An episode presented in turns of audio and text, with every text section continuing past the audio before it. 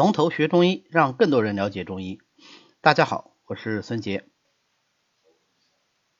那我们讲咳嗽，咳嗽，啥叫咳嗽啊？哎，表演的非常好啊，这就是咳嗽。咳嗽啊，是指肺失宣降，肺气上逆作声啊。这里写错一字啊，肺气上逆作声，咳吐痰液而言，是肺气疾病的主要症候之一。没错，我们要说的是有声无痰为咳，有痰无声为嗽啊。所以咳和嗽呢，意思是有点不一样的。所以前两天我跟他们另外一个班讲课的时候，特别强调到这一点，就是说中国文字是单字表意的，这是一个字一个意啊。所以如果两个字连在一起变成一个词的时候，它往往不是我们想象的那个意思。比方说咳嗽两个字连在一起变成了一个词，但咳是咳嗽是嗽，咳嗽是咳嗽，明白吗？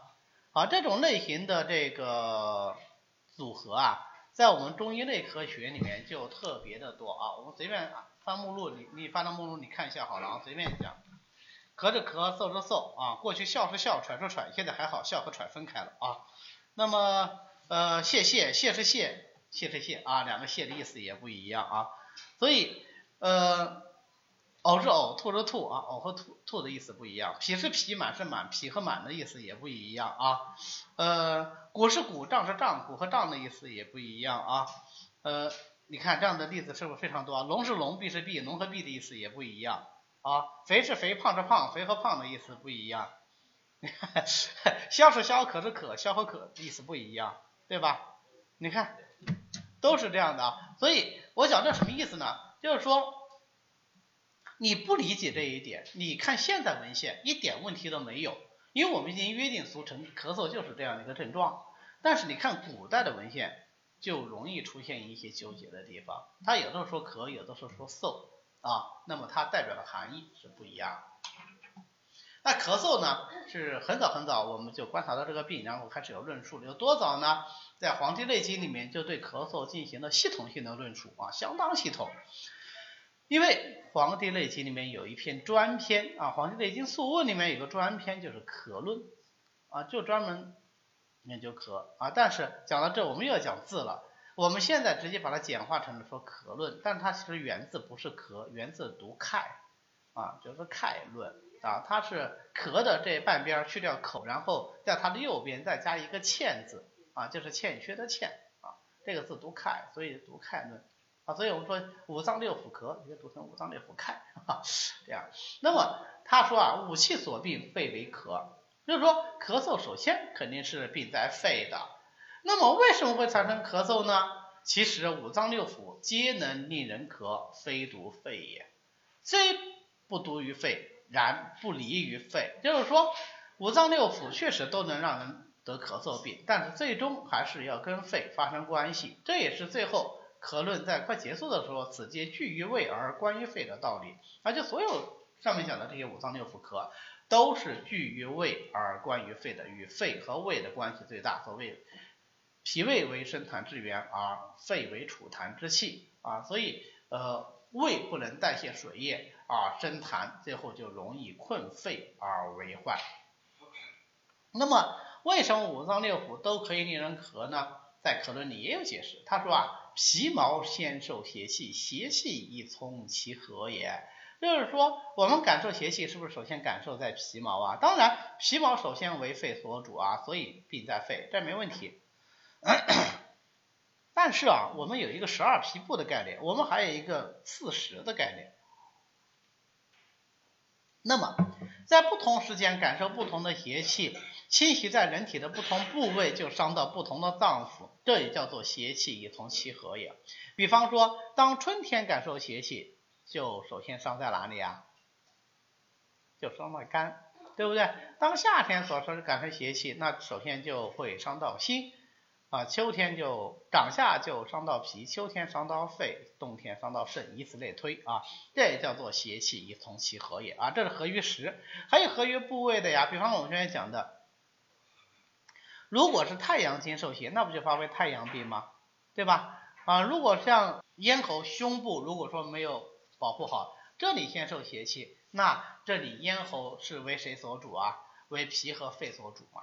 对不对？那它就容易伤到肺呀。手太阴肺阴起于中焦，下络畅肠，环循胃口，上则主肺络肠，对吧？它肺经从这里出来的，对吧？那你这里没保护好，是不是容易伤到肺呀？啊，所以。这个也是邪气从气合，这是合气部位啊。总而言之，有五脏六腑先受邪气，然后这些气息再传之于肺而发为咳嗽。好，这里有一点小小的疑问，就是说到底是一定要传之于肺才能发之于咳嗽，还是不传之于肺，五脏六腑受其邪气就可以咳嗽呢？在《内经》里是稍微有一点点争论的，但是这个争论并不强烈。为什么？只要到了咳，不管怎么说，还是跟肺有关系，只不过是其病之来源。有所不一样而已，这样就有了五脏六腑咳。比方说脾咳之状啊，那就阴阴引兼备；比方说肝咳之状就两虚下满，它其实就是相应的这一脏出现了症状，对吧？那比方说大肠咳状，咳而一实；膀胱咳状，咳而一尿，对吧？以此类推。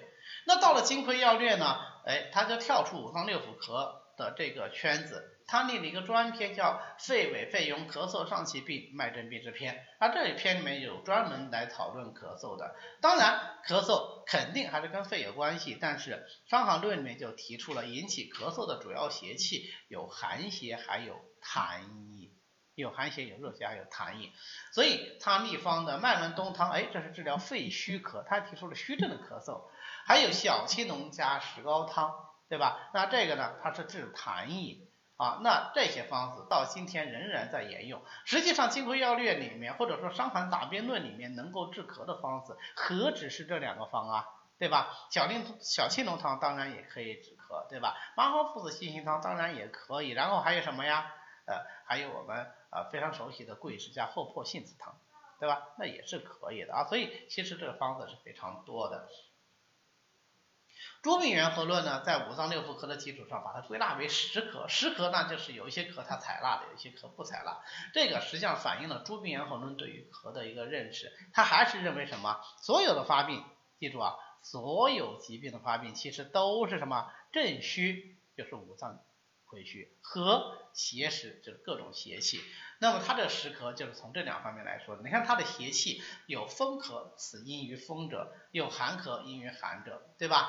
然后呢，有饮咳、支咳，其实就是饮咳，是支饮作咳，对吧？好，这是邪气。还有呢，还有阴于五脏，就是心肝脾肺肾咳；还有阴于六腑，就是胆咳、厥阴咳啊。厥阴咳的话，呃，咳而饮舌本，实际上是手厥阴心包经的咳啊。所以，呃，诸病源候论对于这个咳嗽的认识，就应该说更进一步了。但是啊，他没有明确的提出来，哎，他讲的正也讲了邪，对不对？分为十种，但没有明确的提出来，呃，外感和内伤这个概念。《景岳全书》第一次明确提出来，辨咳嗽首先要辨外感和内伤。他说，凡咳嗽之药，只为二症。那咳嗽这个病呢，其实就两毛病啊，就两种情况。哪两种情况呢？一曰外感，一曰内伤，而禁之矣。就是你咳嗽就分外感、内伤来治疗就可以了。这个思想一直到今天还在指导我们的临床。我们现在看咳嗽，就是分外感咳嗽和内伤咳嗽来进行。那当然，既然是外感，就必然是有邪实，对吧？所以外感者多为邪实啊，就所谓外感之邪多有余。若实中有虚，则以兼补以散之，或者出以散之啊，这字写错了。好，内伤之病多不足，若虚中狭实，亦当兼清以润之。这句话什么意思呢？强调两方面：第一个，外感多实，内伤多虚；第二个。临床见证多半是虚实夹杂，要根据具体的情况来补虚泻实，要攻补兼施啊。那么到一门法律呢，瑜伽言就本着他一贯以来的思想，他是特别强调造邪的。他认为病机十九条里面没有讲造邪是一个非常大的遗憾啊。我们不是说《内经》有错误是吧？是 非常大的遗憾。他就说：“你看，你们中医就是这种保守，老是不说内经有错误，这是一种态度，明白吗？有的时候，这个世界上有比对策更重要的东西，什么呢？态度，就是说你不能随便说你爹错了，你可以说你爸爸这事你做的不合适，比如说老爹你几岁了做这种错误的事情，你知不知道？这话不能说，对吧？那么为什么呢？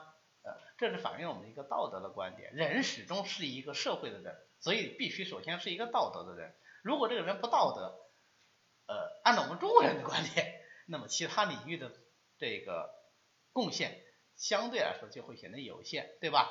呃，打个最简单的比方，我们现在的公务文件一般都喜欢用什么字体印刷？比方这种红头文件，你见过哪个红头文件用楷体印刷的？不会用楷体的。都是用仿宋体，没错吧？有没有公务员？有吧？是不是仿宋体？没错吧？那我问你一个问题：仿宋体是谁创的？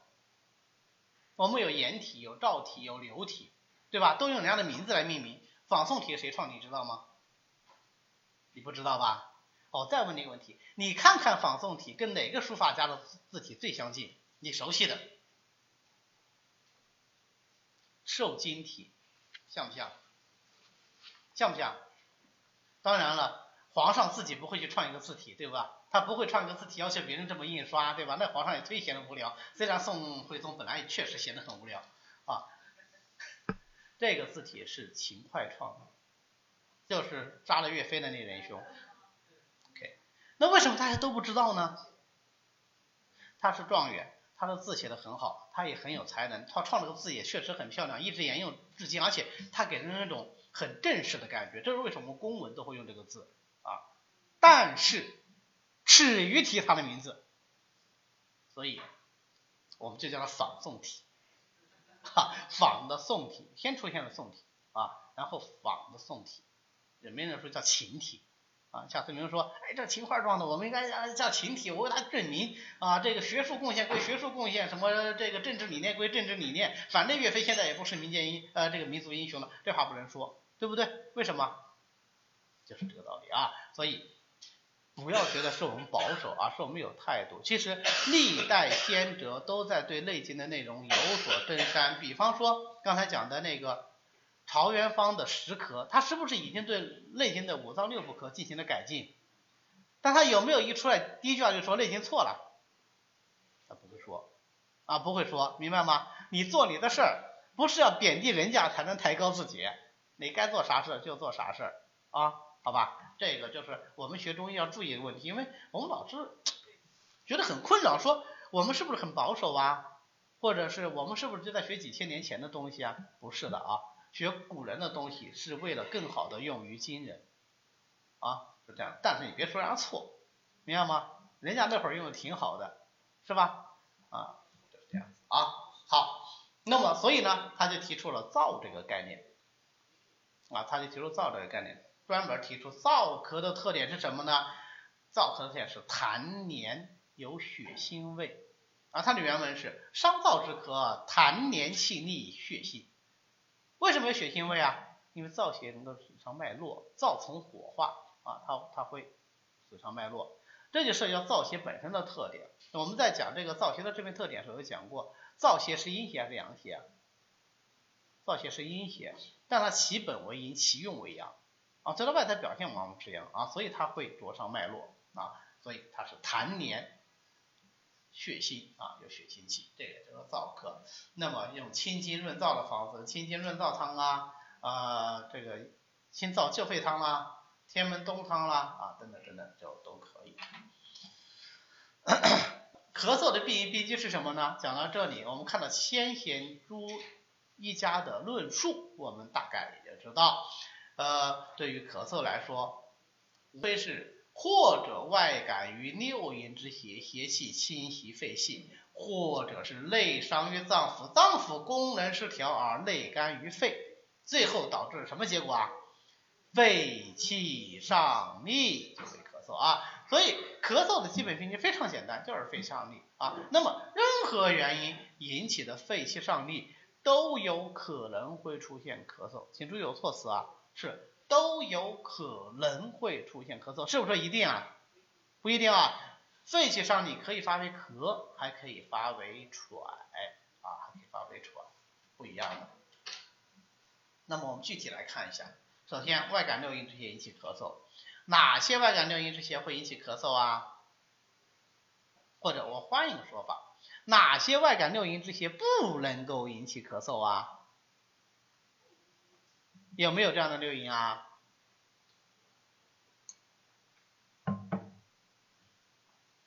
六淫都可以引起咳嗽啊，都可以引起咳嗽，那么就各有特点。我怎么知道这个咳嗽是六淫中某一淫引起来的呀？是不是就符合它六淫自身的致病特点呢？啊，所以我们上一次课的复习是不是就很重要啊？复习了六淫的致病特点。好，那么待会儿我们会来辩证啊，呃，寒咳什么特点，燥咳什么特点？好，我们现在要分析的是病因病机，寒邪是怎么导致咳嗽出现的呀？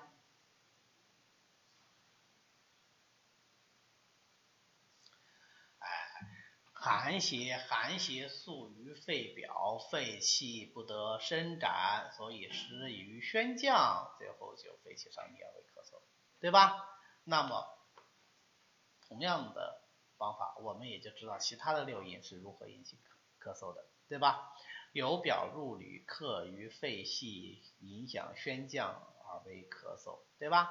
那么呃，在这个影响宣降的区别大里呢，影响宣降的方法过程是不一样的。寒性是因其收引，风性呢是因其开泄，是吧？因其清阳。那么燥邪呢，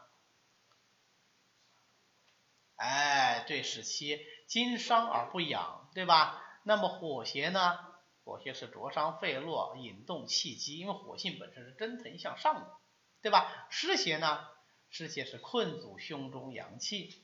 对吧？好，不就结了吗？就这些东西了啊。那么有人说暑邪，暑邪，暑邪怎么回事？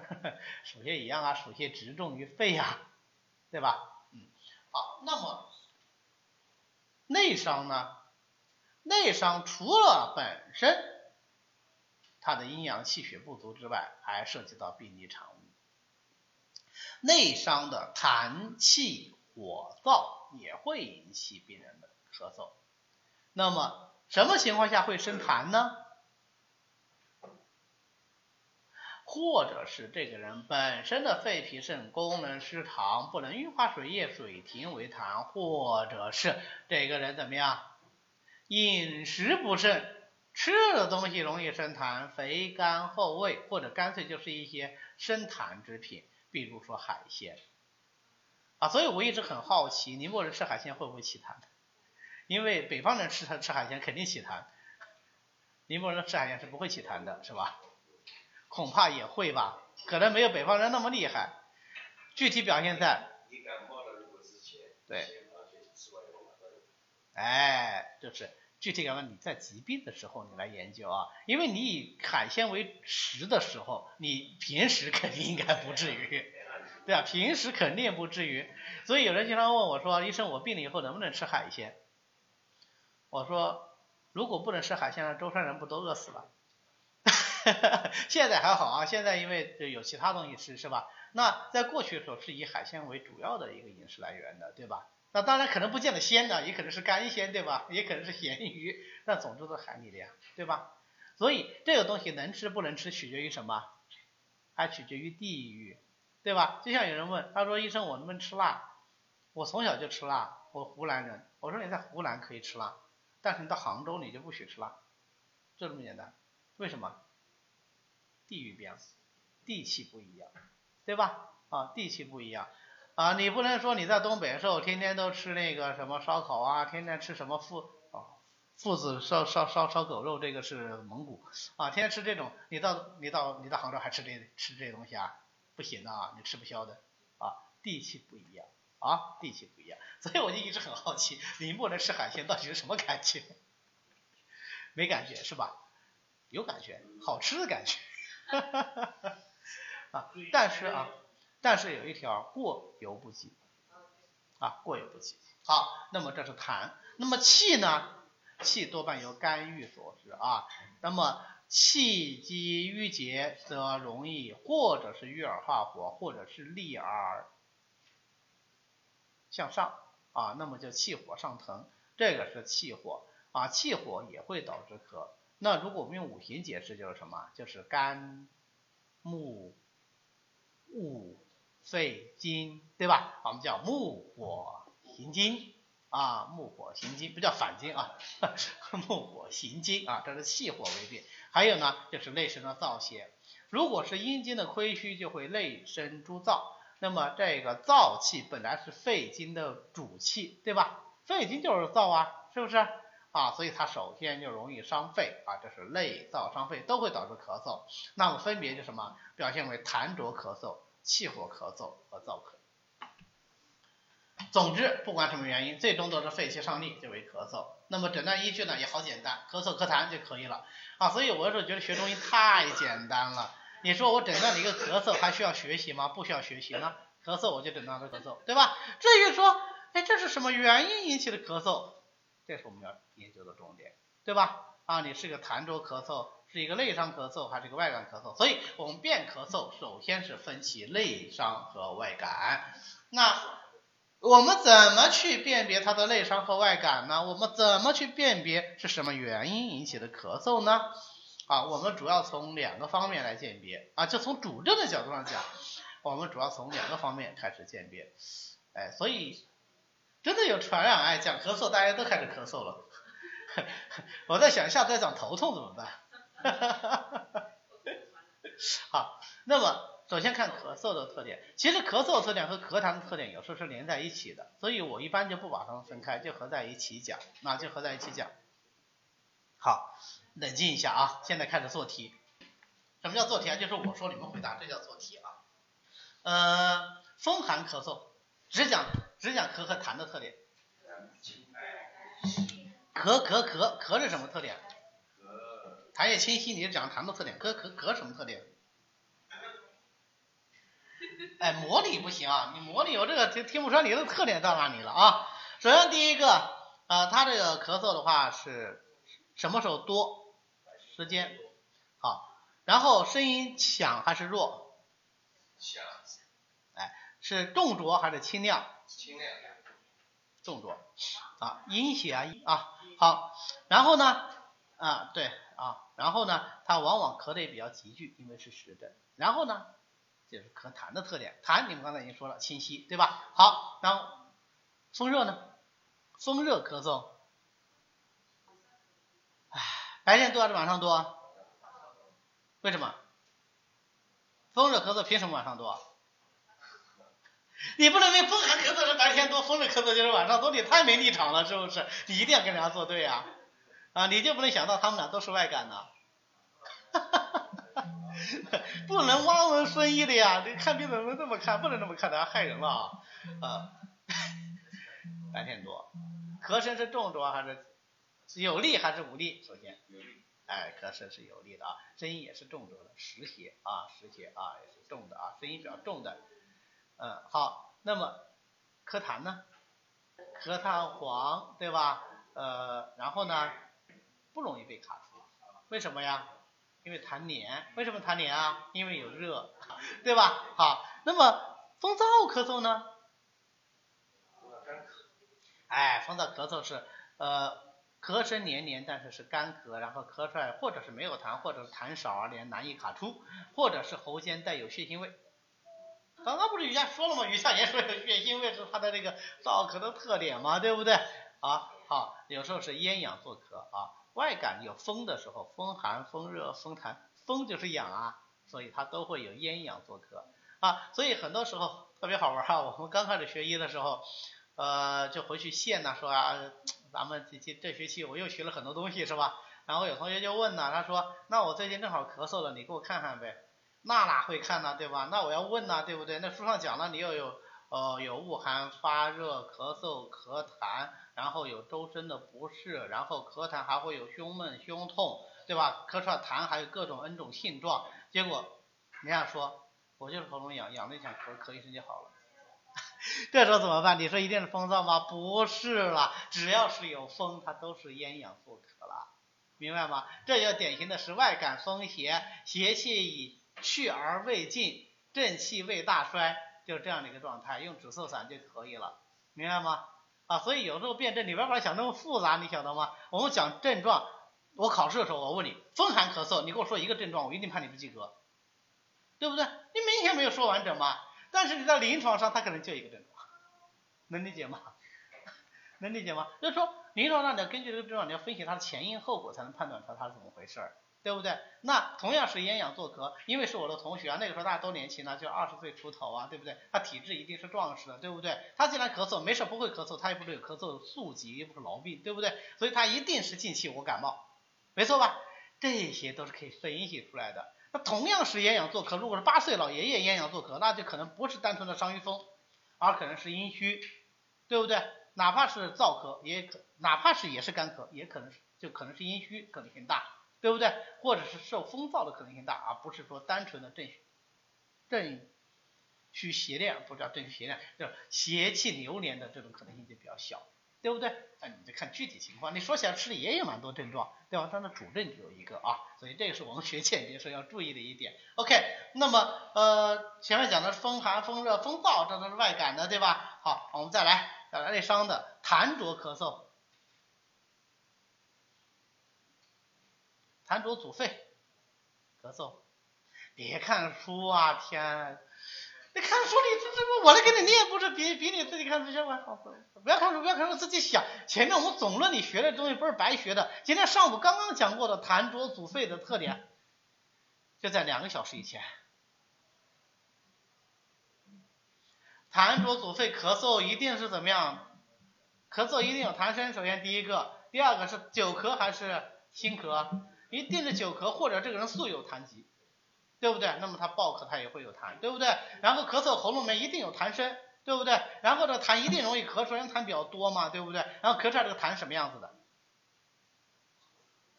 哎，就是痰稠，但是呢是白或者是淡黄，然后容易咳出来。然后白天咳嗽厉害还是晚上咳嗽厉害？晚上。咳嗽厉害，或者早上起来时候咳嗽厉害。为什么早上起来咳嗽厉害啊？你睡了一晚上嘛，这痰都留着，你还不赶紧咳出来，对吧？咳出来不就爽了吗？所以这样的人什么？他是湿邪作咳，所以他痰出气爽，他就咳咳咳咳咳咳，痰咳出来就爽了，对不对？人就舒服了。然后呢，过会儿这个生生痰的问题解决没有啊？没解决，过会儿痰又来了呀，痰又来了再咳，对不对？所以你睡觉的时候不能每时每刻咳吧？那怎么办呢？就第二天早上起来拼命咳呗，所以早上起来厉害，痰浊咳嗽，简单吧？啊，简单好，那痰热咳嗽呢？首先，痰热咳嗽也是痰浊咳嗽嘛，无非是痰浊化热了嘛，对不对？所以有上述之症之外，还有热症。什么热症呢？表现在咳嗽上来说，热实热，对不对？痰热是不是实热啊？所以他咳嗽有声之外，他就什么？声音很响亮，气息很粗壮，对不对？然后呢，口渴。啊，都是热症啊，周边的这种都不谈了，就讲咳嗽吧。好，那么他咳出来痰是什么颜色？哎，痰就是黄色，黄稠。这时候容不容易咳出来？不容易咳出来，有热，它的尖叶就更粘，粘了，就扒在里头，粘在里头咳不出来，对不对？但是不管咳不咳得出来，只要你咳出来了，都爽了，就轻松一些，对吧？好，这是痰热咳嗽。好，那如果说气火咳嗽呢？啊，我换一种说法，呃，木火行金的咳嗽，肝郁化火的咳嗽，咳声就是呛咳连连，不咳则已，一咳惊人，是吧？废掉咳出来，咳咳咳咳咳咳，啊，好了，可以歇一阵，对吧？这是什么？这是风的特点，对不对？风性主动，风性善行而数变，变动不居，这是吧？啊，这是风的特点，往往是以咽痒而开始，以呛咳而结束，对吧？那么这种咳嗽它痰多不多啊？它当然是不多的，是吧？呃，有少许的痰，容不容易咳出来啊？可能不容易咳出来，甚至喉中也会带血腥味。为什么？有火啊，对不对？啊，OK，好，这是气火咳嗽。那还有什么咳嗽啊？还有阴虚咳嗽，内燥、阴虚内燥的咳嗽。那么阴虚内燥的咳嗽，什么时候咳得厉害啊？天热的时候咳得厉害啊，天热的时候咳得厉害，为什么？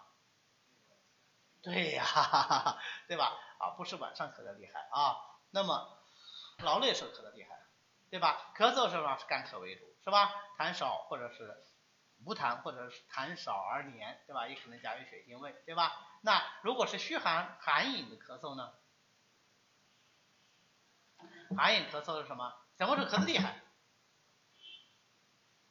当然是晚上咳的厉害，寒嘛，以为阴嘛，对不对？所以那种半夜里咳咳咳的那种老爷爷，多半都是寒饮咳嗽了，对不对？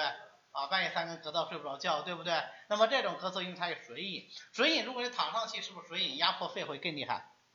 对不对？所以他就咳不能卧，对不对？或者卧则甚，对不对？那他咳嗽出来的这痰是什么样子的？啊，他的痰液就是清晰如水，是不是？甚至什么？甚至是冰冷的，对吧？好，OK，这是寒饮的咳嗽。好，常见的咳嗽不就这些吗？我们已经说了好多好多种咳嗽了，你还记得这些咳嗽吗？应该记得，因为都是你们自己说出来的，对吧？好，那么这是变咳嗽，还要变什么？还要变咳嗽与咳喘，或者说变咳嗽与喘之间的区别。咳嗽大家都知道，就是咳力作声，对吧？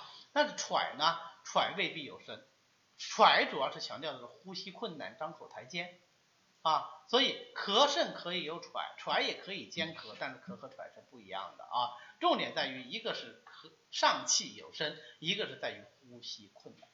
这是他们主要的症状特点，当然他们的基本病机都是类似的，他们的基本病机都是肺气上逆啊，基本病机是类似，或者说就是一样的啊。好，这个内容我们都已经讲完了，我们就不讲了啊。